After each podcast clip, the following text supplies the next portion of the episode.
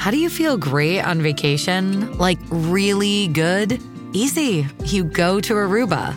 You'll spend your time relaxing on cool white sand beaches and floating in healing blue water. You'll immerse yourself in natural wonder and find your center on an island where things move at your speed. You won't just feel great, you'll feel relaxed, renewed, and ready for life. That's the Aruba effect. Plan your trip at aruba.com. Dreaming of a better sleep? Tossing and turning is not your destiny. And Ollie is here to help.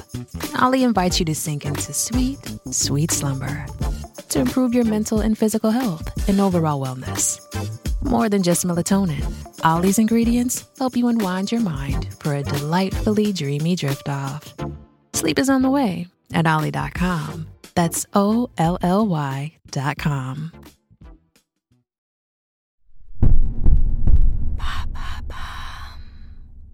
Est-il mauvais de ne pas porter de soutien-gorge? Merci d'avoir posé la question. En été, la tentation est forte de se débarrasser des soutiens-gorge qui tiennent chaud et sont parfois contraignants. Mais la belle saison est loin d'être le seul facteur. La tendance du no-bras, le fait de ne plus porter de soutien-gorge, semble s'installer en France, que ce soit par souci de confort ou par volonté de s'émanciper des injonctions patriarcales. Plusieurs livres ont d'ailleurs récemment été publiés sur la poitrine des femmes et le magazine Cosette a réalisé un hors-série spécial sein en avril 2022.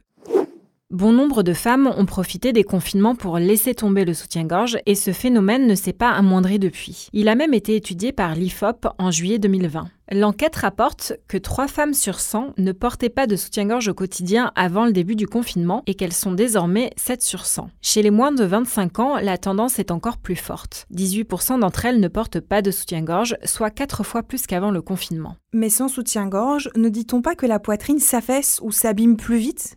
Il faut commencer par rappeler que les seins ne contiennent pas de muscles. En revanche, le système de suspension des seins est associé au platysma, un muscle qui prend sa source sur la partie inférieure de la mâchoire et aux fibres appelées ligaments de Cooper.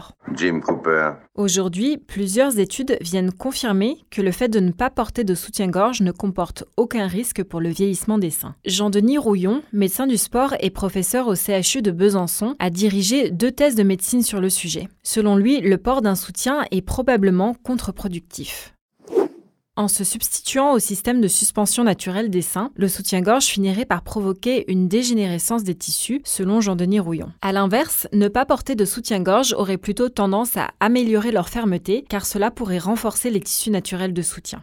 Si tous les hommes avaient ces seins rebondis. Est-ce que cela concerne même les fortes poitrines? Les deux thèses, encadrées par le médecin en 2003 et 2009, démontrent que plus les femmes concernées sont sportives, plus le bénéfice est important et rapide. Et ce ne serait pas un privilège réservé aux petites poitrines, non. Après trois années sans soutien-gorge, les femmes de 18 à 30 ans, pratiquant entre 3 et 8 heures de sport par semaine, ont pu observer une absence de ptose, affaissement mammaire, et même un raffermissement des tissus. Mais quand on a été habitué pendant longtemps à porter des soutiens-gorge, comment faire? Les tissus s'adaptent et se renforcent petit à petit, donc le délestage doit être progressif pour que la poitrine puisse se réhabituer. Tu ne dois pas ressentir de douleur. Une idée peut être d'utiliser des brassières moins compressives dans un premier temps.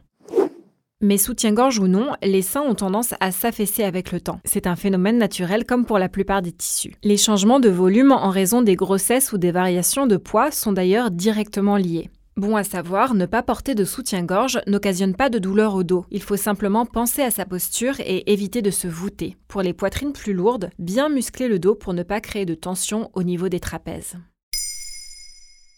Maintenant, vous savez.